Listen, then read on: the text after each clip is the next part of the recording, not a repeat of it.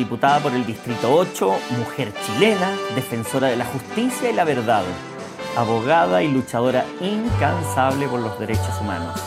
Es Carmen Hertz y este es su podcast, o mejor dicho, esta es su frecuencia. Bienvenidos a Frecuencia Hertz.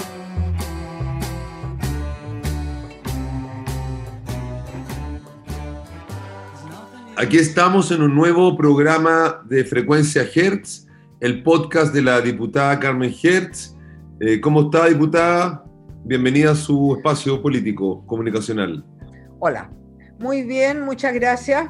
Saludos a todas las auditoras y los auditores que nos están escuchando. Hoy día también nos acompaña un habitual de este espacio, de este podcast, el presidente ejecutivo de Senda, eh, político, economista, eh, que lleva años ya denunciando lo que es el fraude de la AFP. Manuel Riesco, bienvenido a un nuevo programa de Frecuencia Hertz.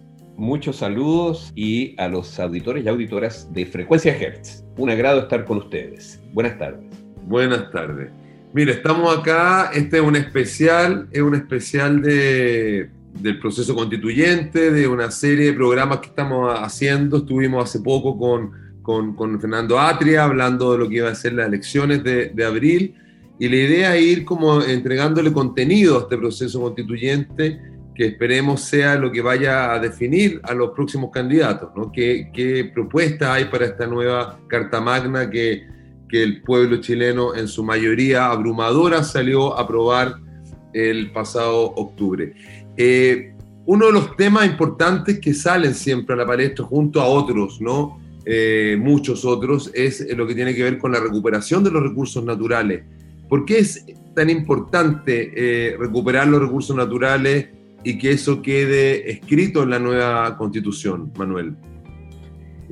Desde el punto de vista social, político e histórico, no existe cambio constitucional más relevante que este para Chile y su pueblo. ¿Por qué? Porque en primer lugar restablecerá las sanas bases del moderno régimen de producción, terminará con la hegemonía de los grandes rentistas en la élite y sentará así las bases para la democratización auténtica del país. En Chile manda quien tiene la renta de los recursos naturales. Y por lo tanto, no hay ninguna posibilidad de nuevo sistema de producción, de ninguna cosa, mientras el Estado no recupere eso, que hoy día está en un puñado de empresas. 10 empresas, 10 empresas son dueñas del subsuelo de Chile, el 100%, desde Rancagua al norte el 100%. Entonces, eso hay que terminarlo, porque eso pertenece al Estado, la renta de esos recursos pertenece al Estado y la democracia lo necesita porque el que tiene el control de esos recursos manda en Chile. Yo creo que eh, el economista Manuel Riesco ha sido muy claro en el tema de la recuperación de los recursos naturales, porque los recursos naturales, la explotación de los recursos naturales es lo que produce la renta, ¿no es cierto? Ya. Y en, en los países a nivel global, los recursos naturales, por ejemplo, los hidrocarburos, pertenecen al Estado.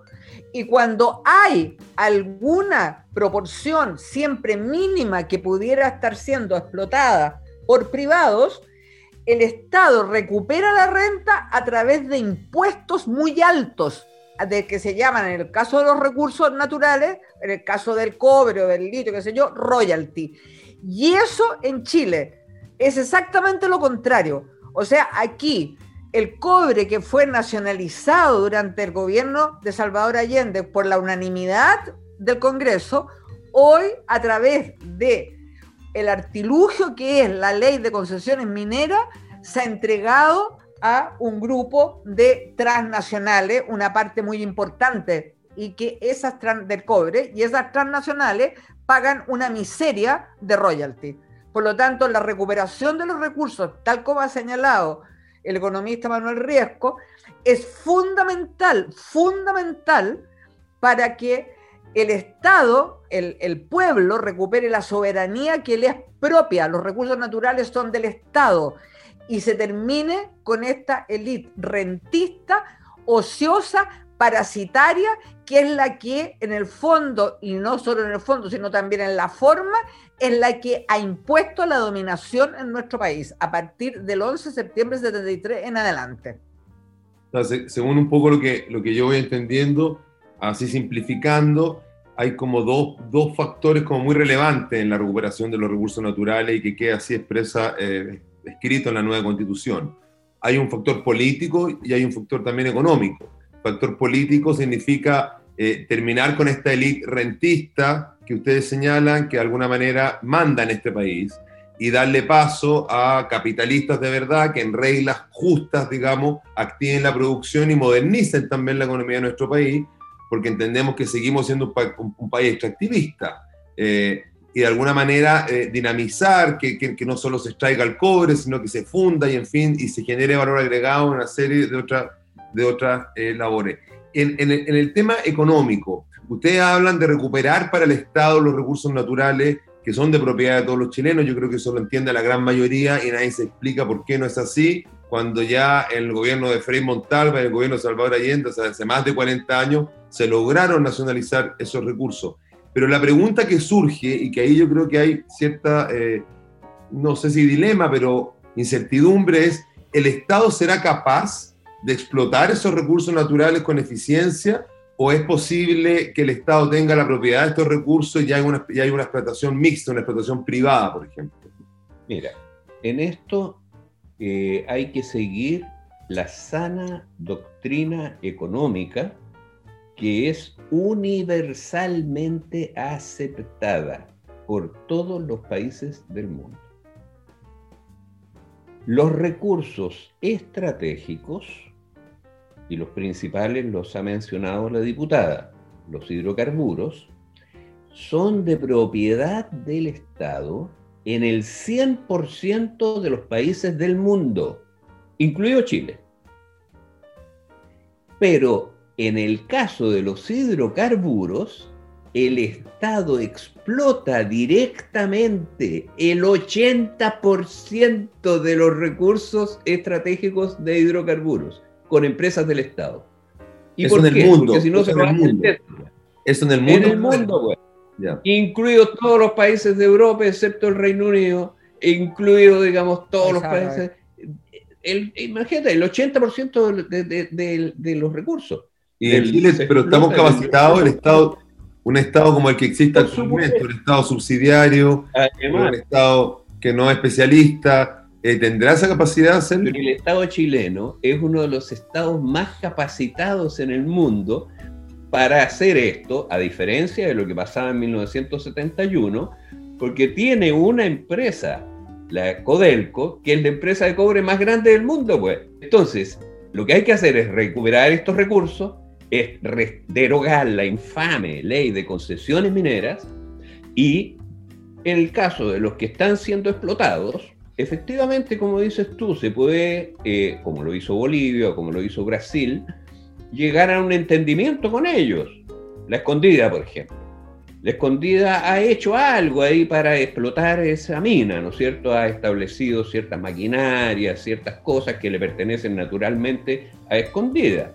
Ahora, ellos pueden aportar eso eventualmente a una empresa conjunta, pero donde la mayoría y el control lo tenga Codelco, pues, que es dueño de lo fundamental, pues, porque lo fundamental no son esas maquinarias que por lo demás están completamente depreciadas. Lo fundamental es lo que está debajo, pues.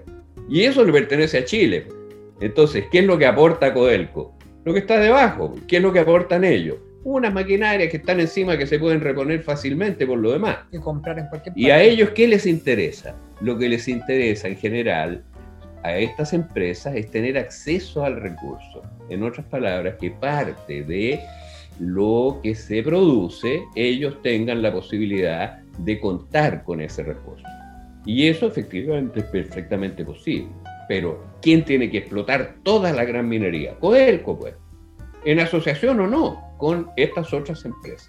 Y asimismo, Ahora, estamos hablando para- del litio, por ejemplo. En el caso del litio es el único que no está sujeto a concesiones, pero resulta que el gobierno pasado, contra la opinión de la Comisión del Litio, donde está establecido este mismo principio con las mismas letras y lo que yo les dije acá y les repetí, está leído del informe del litio, que es un informe del, del- del Estado chileno. Es decir, aquí no estamos hablando de mi gusto, la opinión de Senda, no, estamos hablando de lo que hay que hacer para tener un país efectivamente moderno. Pero actualmente Entonces- el litio, la explotación del litio está en manos de Ponce Lerú. Esa es la realidad hoy día. ¿no? ¿Pero por qué? Porque se lo entregaron, se lo entregaron en el gobierno pasado. Le reiteraron, los gobiernos de la concertación. Le entregaron esto a, a Ponce de Lerú mediante unos contratos que se vencían en el gobierno pasado y por eso la presidenta Bachelet, que quería recuperar esto, ella, nombró la Comisión del Litio. La Comisión del Litio por unanimidad estableció que no se podían entregar nuevas concesiones, sino a empresas controladas por el Estado. ¿Y qué es lo que hizo? Digamos, ese mismo gobierno, bajo la presión de todos los agentes neoliberales en ese gobierno, ¿qué es lo que hizo? Le extendió nuevamente el contrato no sé cuántos años para adelante. Contra la opinión de la, de la opinión unánime de la, de, la, de la Comisión del Litio. Entonces, imagínate. Es decir, el, el, eh, eh, esa- eso es lo que hay que cambiar. Ahora, y eso hay que recuperarlo. Y por ejemplo, eh, eh, para derogar la ley de concesiones mineras, inmediatamente hay que también cambiar las, eh, las cosas que puso el, el pinochetismo en su constitución respecto al derecho de propiedad. Por ejemplo, hay que restablecer la función social de la propiedad. Mira, en la propuesta que ha hecho Senda, que la presentó en el Senado, y la presentó, están ahí en el sitio Senda, está el video de la presentación en el Senado, está el documento completo, artículo por artículo, lo que hay que derogar, lo que hay que cambiar, lo que hay que restituir para resolver este problema en la nueva constitución. Y yo repito, no hay cambio más importante que este. Hay personas que quieren llevar la discusión de la Asamblea Constituyente a que si aquí va a ser sistema parlamentario, sistema presidencial, si va a ser regionalista o va a ser centralista. Hay un montón de cosas en los cuales quieren llevar la discusión, que son temas importantes, interesantes, pero no hay ninguno más importante que este. Y este justamente el que quieren dejar afuera. Y por lo tanto, lo primero que hay que preguntarle a cualquier candidato es si está por recuperar el cobre o no. Esa es la clave. Porque en lo demás son opiniones. Nos podemos poner de acuerdo, a uno le gustará más una cosa, otra otra, ni un problema. Pero en esto, esto hay que sacarlo adelante. Esto es lo principal. Diputada, Sin duda, este es el corazón de la propuesta constituyente para la nueva constitución, es el corazón. Porque esto cambia el modelo. Cambiamos del modelo económico neoliberal. Y esto, a ser el corazón de lo que va a ser la, debe ser la nueva constitución para tener un país efectivamente democrático y una economía moderna, constituye también la agenda principal de cualquier intento de unidad. Nosotros estamos disponibles para la unidad en torno a una agenda antineoliberal de cambio del modelo, en que esto es central, como lo dice el economista Riesco. No central no es si el régimen presidencial va a, va a seguir siendo presidencialista o vamos a ir a un, parla- a semipresidencialismo o un parlamentarismo. Eso son, como se señalaba, opinión y son temas. Este es el tema central. Esto es lo que te cambia el modelo. Esto es lo que te transforma un Estado subsidiario en un Estado garante de los derechos sociales y económicos, que hoy no son derechos en la, práctica, sino que son bienes de consumo. Entonces, esto va muy ligado a, la, a cuando se arguye y se insiste en la unidad como si nosotros no estuviéramos por la unidad, estamos por la unidad, por la unidad de quienes están en torno a una agenda antineoliberal, Ese es el centro de la unidad. Eh, diputado, ¿y cómo usted ve en, la oposición, en las diversas oposiciones? ¿Hay unanimidad en torno a este tema que tiene que ver con, usted le dice anti-neoliberal, pero podemos decirle también recuperación de los recursos naturales para cambiar el modelo, en recuperar el cobre, en recuperar el litio, en abolir el, código de agua? ¿Usted cómo ve la situación política actual? A ver, son dos cosas. La realidad, digamos, de, lo, de la de la ciudadanía o pueblo es que hay, yo diría, una mayoría abrumadora por el cambio del modelo. Eso es sin duda alguna. Eso es sin duda alguna. Ahora, en la dirigencia política, yo creo que también es mayoritario el anhelo del cambio del modelo. Pero sin embargo, no, en la derecha, ¿para qué decir? ¿No es cierto? La derecha está cuadrada con la agenda eh, neoliberal, neoliberal, cuadrada yo no veo que tengan eh, eh, mayores disidencias. La llamada incluso eh, derecha liberal es completamente neoliberal, de liberal tiene bastante poco. Bueno, y en el, en, el lado de la centro izquierda, por así llamarla, a mí me parece que hay sectores que están pegados todavía al modelo neoliberal y que se expresa políticamente en muchas cosas se expresa en este cacareo acerca del, eh, del, acuerdo, del consenso, de que necesitamos consenso. Eso, yo no entiendo a qué consenso se refieren.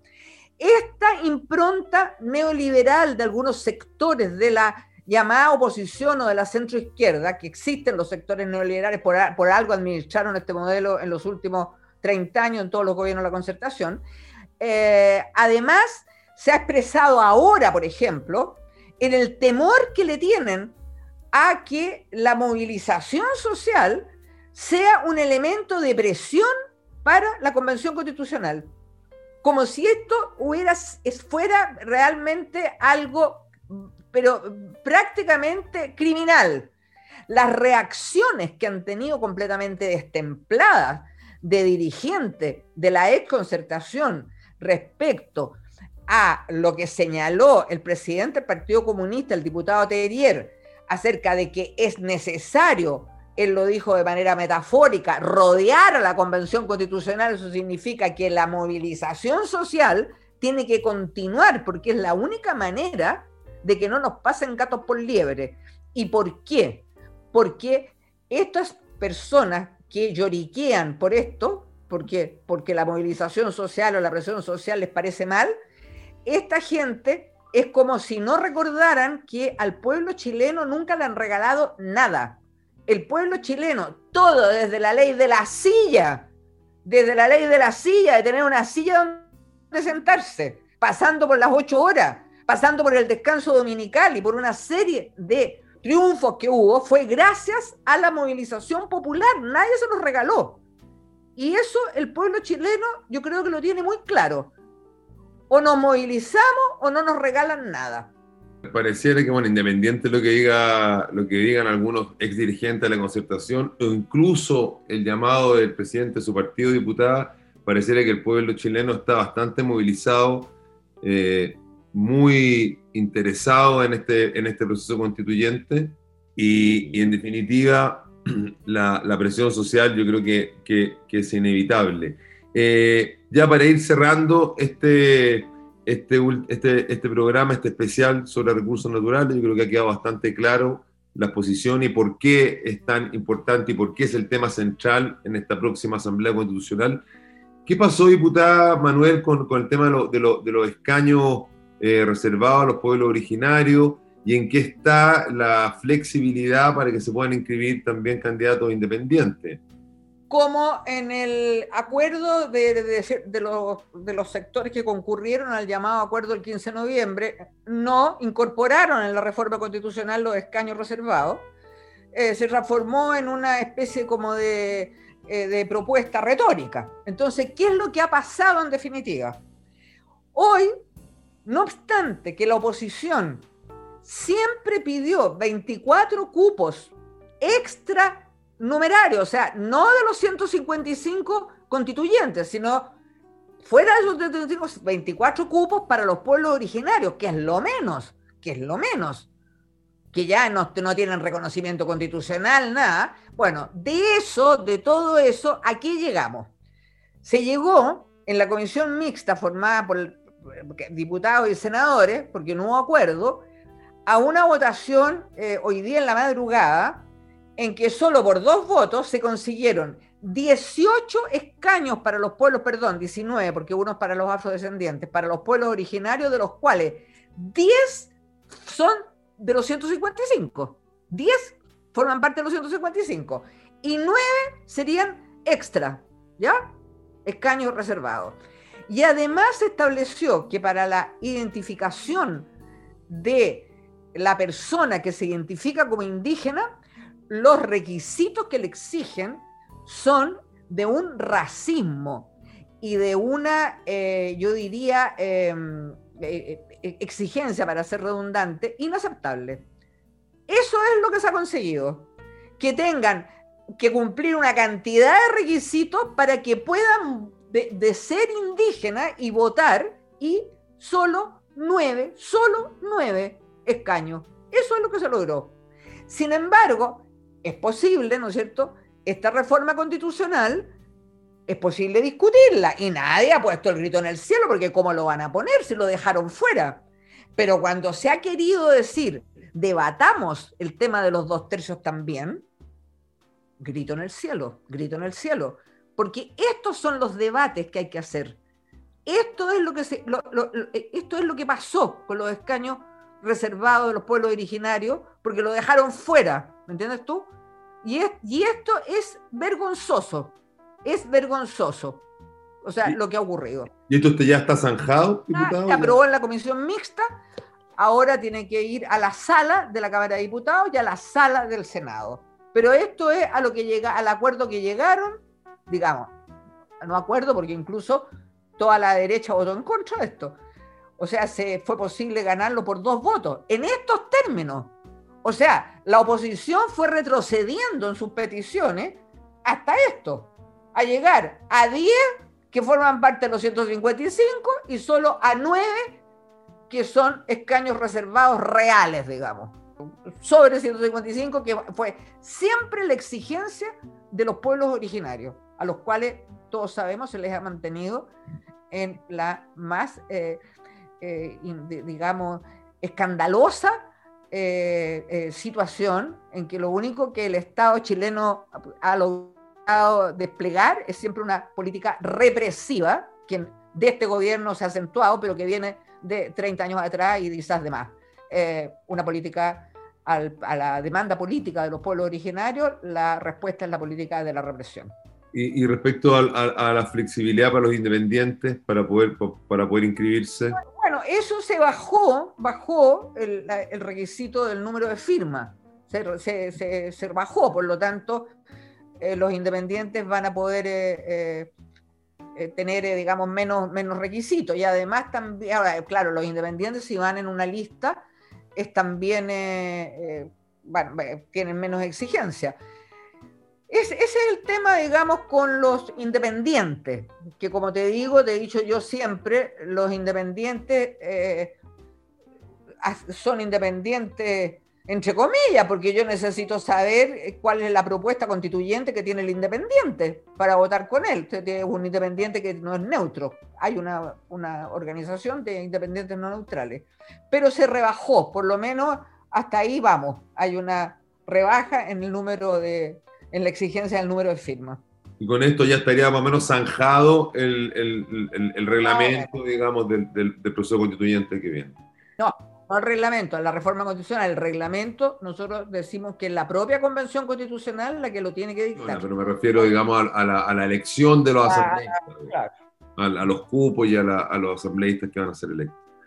Bueno, con esto ya estamos cerrando el, el programa de hoy. Eh, les agradecemos por estar otra vez. Manuel, muchas gracias por ser parte de, este programa nuevamente. Ya nos molestaremos para otro tema eh, relevante en, esta próxima Asamblea Constitucional. Muchas gracias por estar aquí. Muchas gracias por haber puesto este tema. me parece que es el tema que se elude. y es el tema más relevante. Yo me alegro enormemente de que tú lo hayas traído a este programa y a los auditores y auditoras de Frecuencia Hertz. Muchas gracias, Manuel. Diputada, ¿se quiere despedir de, sus auditores? Sí, me despido una vez más agradeciéndoles que nos escuchen eh, y que, bueno, nos aporten en, quizás en reflexiones, preguntas, en lo que les sugiera, digamos, cómo se ha abordado este tema, o por lo menos cuál es la opinión nuestra. Y les, les reitero los agradecimientos por escucharnos y los agradecimientos a ti por moderar este podcast. Bueno, diputada, muchas gracias a usted y con esto estamos terminando un nuevo podcast de Frecuencia GER. Diputada por el Distrito 8, mujer chilena, defensora de la justicia y la verdad, abogada y luchadora incansable por los derechos humanos. Es Carmen Hertz y este es su podcast, o mejor dicho, esta es su frecuencia. Bienvenidos a Frecuencia Hertz.